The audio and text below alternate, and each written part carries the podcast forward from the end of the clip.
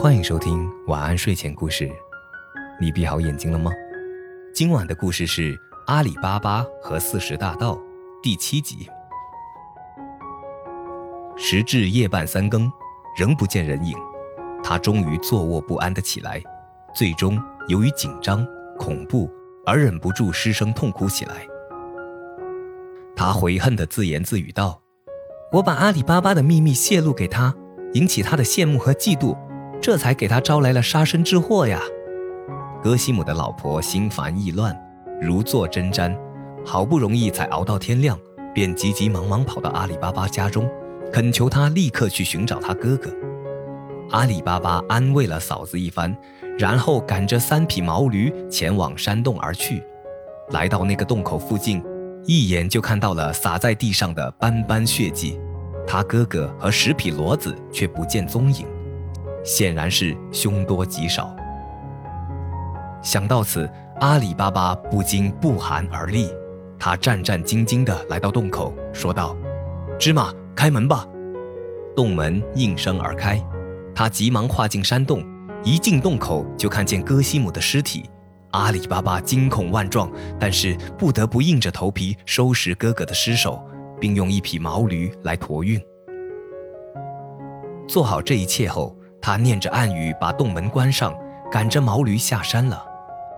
一路上，他拼命克制住紧张的心情，集中精力，把尸首和金币安全地运回了家。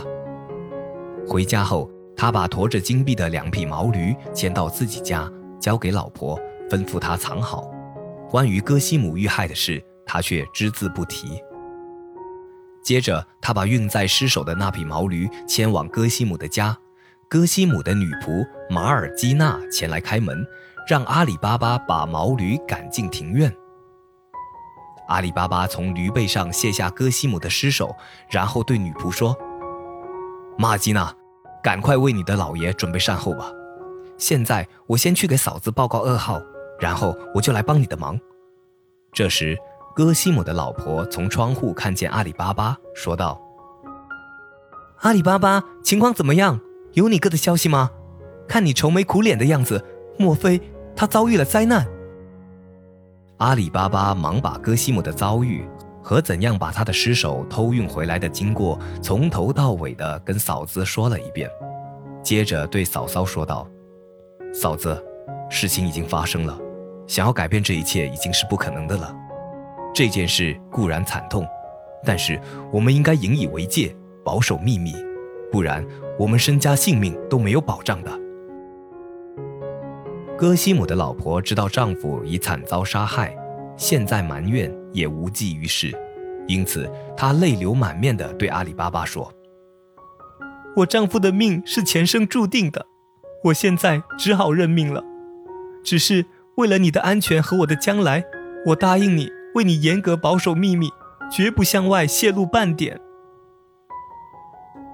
好了，今晚的故事就讲到这里。欲知后事如何，且听下回分解。我是大吉，一个普通话说的还不错的广东人。晚安，好梦。